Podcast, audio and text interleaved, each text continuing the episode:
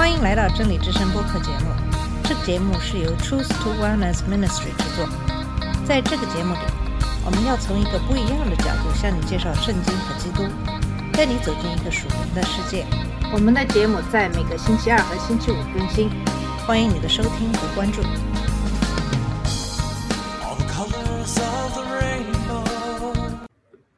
你好，我是马军，在今天的节目跟大家一起学习《使徒行传》第二章十四到二十一节的经文。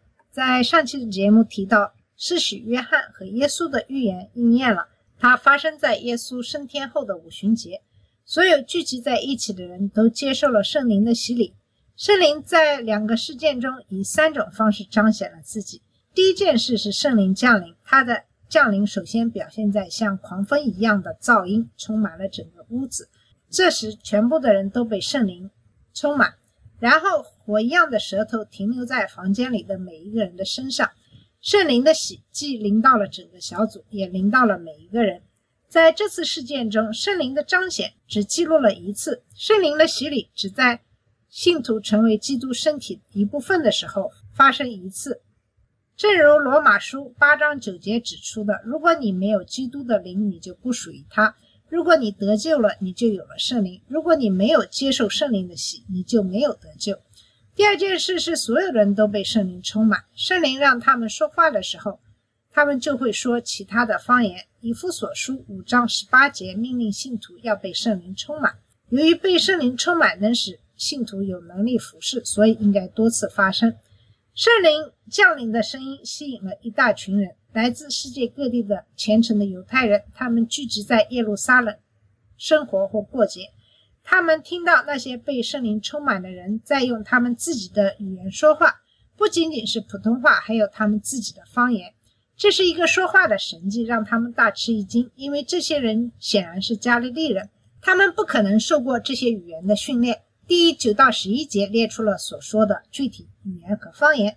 说方言是他们在一种他们不懂但在场的人都知道的语言。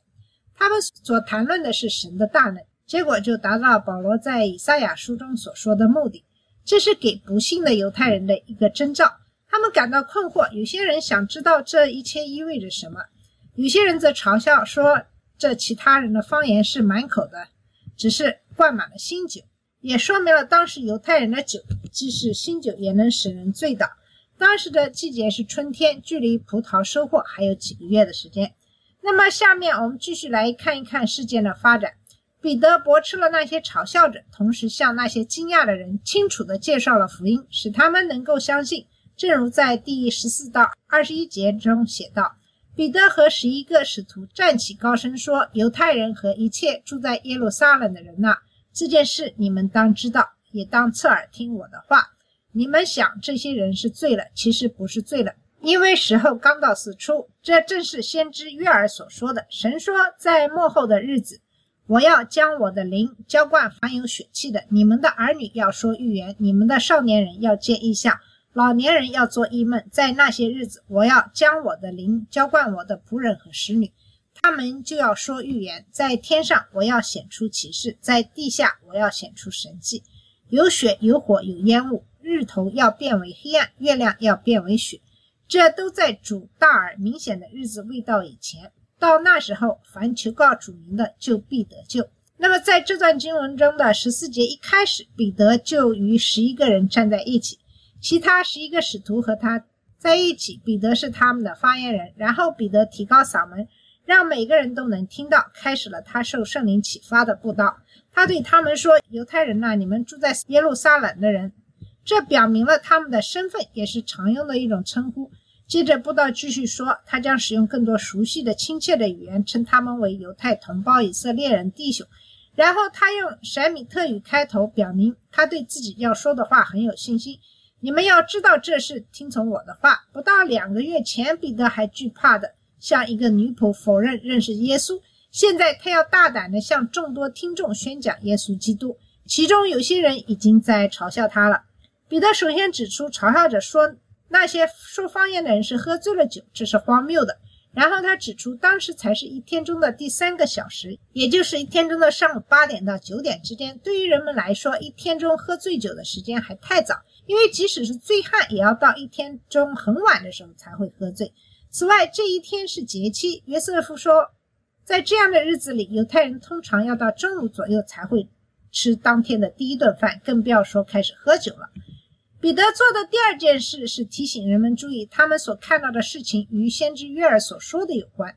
虽然约尔书二章二十八到三十二节的预言与当时发生的事情有关，但我们必须注意到，彼得并没有直接说这是预言的应验，也没有解释这是预言的应验。那么，彼得为什么要提醒人们注意约尔的预言呢？因为当时发生的事情是对未来将要发生的事情的一个说明或预言。而最终将应验预言中的每一个细节的实践过程才刚刚开始。换句话说，这些人并没有喝醉，而是在做一些怀疑论者即本应期待在某个时刻发生的事情。彼得引用约珥书二章二十八到三十二节的经文说：“神说末世的时候，我要将我的灵浇灌全人类。你们的儿女要预言，少年人要见异异象，老年人要做梦，甚至我的奴仆无论男女。”也要在那些日子将我的灵浇灌他们，他们也要预言。我要在天上显奇事，在地下显神迹，有血有火有烟。在耶和华荣耀的大日子来到之前，太阳必变为黑暗，月亮必变成血色。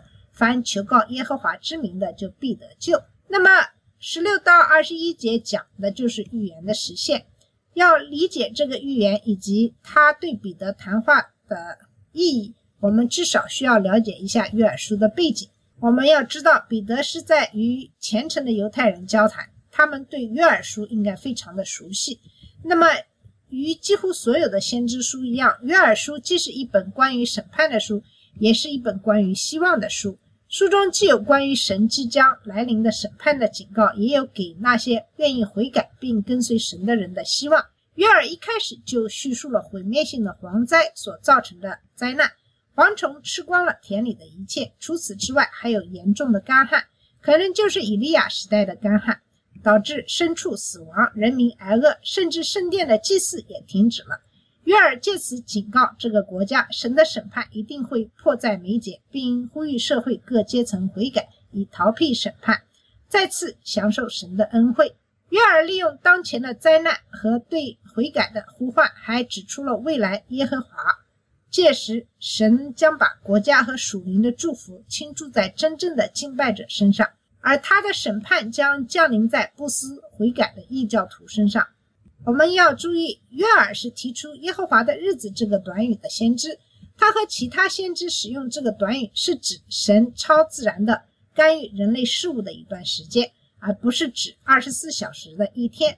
这不是一个单一的事件，而是包含三个基本特征的许多相关事件。首先，神的公义将在对罪人的审判和对悔改者的祝福中展现出来。宇宙动荡和难以置信的繁荣都是其中的一部分。这一时期的第二个特点是神与以色列民族的特殊关系，因为他重申了与他们的盟约，并以对罪人的审判和对信徒的祝福来证明自己。耶和华的日子的第三个特点是它的紧迫性，无论是指很快实现的事件，还是指在将来未来实现的事件，它都被描述为临近，就在眼前，或即将来临，甚至很快来临。这预示着神的干预迫在眉睫，指日可待。彼得引用的约尔预言的部分是关于未来耶和华之日的部分，预言中警告了这一天的到来。以便人们悔改并寻求耶和华，同时也应许了拯救国家将在物质和精神上得到恢复。彼得引用的是关于精神恢复的部分。紧接着，神应许对一帮和不悔改的人进行审判，同时赐福给犹太人。听到彼得话语的人会明白这一切。那么，在第十七节，五旬节与约尔预言之间的第一个联系是在末后的日子。末世始于基督的第一次降临。希伯来书一章一到二节说，神既在久远以前用许多事、许多法子，在众先知那里小玉列祖，就在这末世借着儿子小玉我们。他立他作为万物的后嗣，又借着他创造了世界。我们仍然处于这个末世时期，这个时期已经延续了两千年，并将一直持续到耶稣的第二次降临。那么，圣灵降临是新约的开始，也是教会的诞生。教会的诞生表现为响声火一样的舌头被圣灵充满和说其他方言。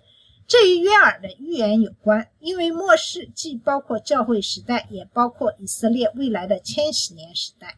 五旬节那天浇灌下来的圣灵。是未来将要发生的事情的典范。摩西曾为此祷告，他在民数记中说：“但愿耶和华的子民都是先知，耶和华将圣灵浇灌在他们身上。”这是从五旬节那天聚集在一起的人开始的。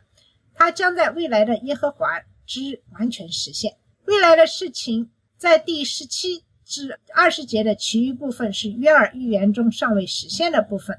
彼得引用的这部分约珥书是关于未来耶和华的日子，在那一天，国家将在物质和精神上得到恢复，到时候神将把他的灵浇灌在人全人类身上。约珥书的上下文将此限定为犹太人，即使第十七节的进一步描述也清楚地说明了这一点，因为这将发生在你的儿子、女儿、少男、老妇身上，而约珥书是写给犹太人的。记住，当圣灵降临在哥尼流家的外邦人身上时，彼得感到非常的惊讶。他们会说预言，看到异象，做梦，这些都是神给他们自己的启示。预言甚至会扩展到那些奴隶，无论是男是女，这是一个几乎没有权利或特权的群体。但在未来的日子里，他们也会被包括在内。第十九到二十节提到了作为耶和华之日的一部分，将在天上和地上。出现的宇宙的征兆，其中包括雪、火和烟雾，这些都是指非同寻常的现象。所有这三种现象都曾出现在出埃及的事件中，他们也将出现在未来的耶和华之日。启示录中多次提到这三种现象：当封印被打开，战争和死亡爆发时，有被杀之人的鲜血；第一声号角发出冰雹和火焰，混杂着鲜血。导致三分之一的大地被烧毁。第二声号角吹出一座燃着火的山，山被扔进海里，结果三分之一的海变成了雪。第五号吹响后，无底洞被打开，从里面喷出像大火炉一样的烟，使空气变暗。从烟里出来的生物折磨人五个月。第六个号角释放出四位天使，从他们口中喷出的火、烟和硫磺杀死了人类的三分之一。启示录中的其他审判也是如此，太阳变为黑暗，月亮变为血色，在后来的旧约预言以及新约预言中重复出现。在启示录的第六章第十二节中，第六封印被打破后，太阳会变得像麻布一样黑，整个月亮会变得像雪一样。在启示录八章十二节中，第四个号角吹响之后。三分之一的太阳、三分之一的月亮和三分之一的星星被击碎，使它们在三分之一的时间里不能发光。这些都是耶和华伟大而可畏的日子中将要发生的事件。那么，彼得在二十一节中引用了约尔的预言与五旬节当天发生的事情之间的第二个直接联系：凡求告耶和华之名的。都必得救。在约尔的预言中，那些听从警告、脱离罪恶并呼求主的人，都有希望得到主的恢复和祝福，并摆脱主的审判。聆听彼得讲道的众多虔诚的犹太人都会明白这一点。在布道的最后，彼得将把同样的希望赐给那些从最终悔改、归向主耶稣基督的人，尽管他们已经把主耶稣基督钉在了十字架上。那么，在这里呼求主的名意味着什么呢？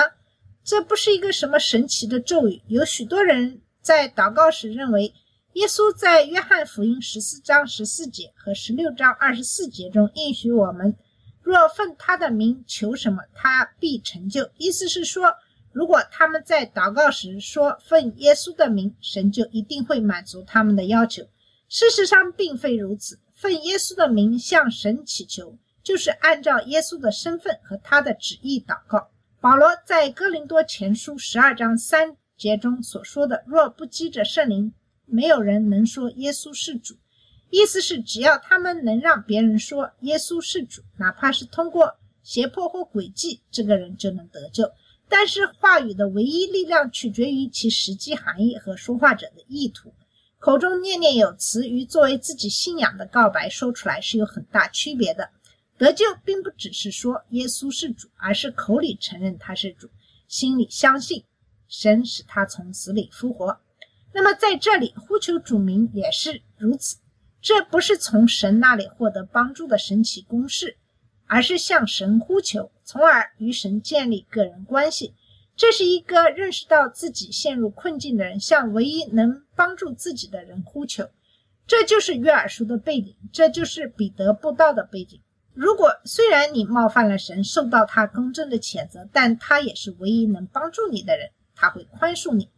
那么，耶稣在马太福音第五章的登山宝训中也是这样开头的：“心灵贫穷的人有福了，因为神的国是他们的。”这是一个认识到自己精神贫乏的人，他们认识到自己没有什么可以献给神，也没有什么可以讨价还价来安抚神。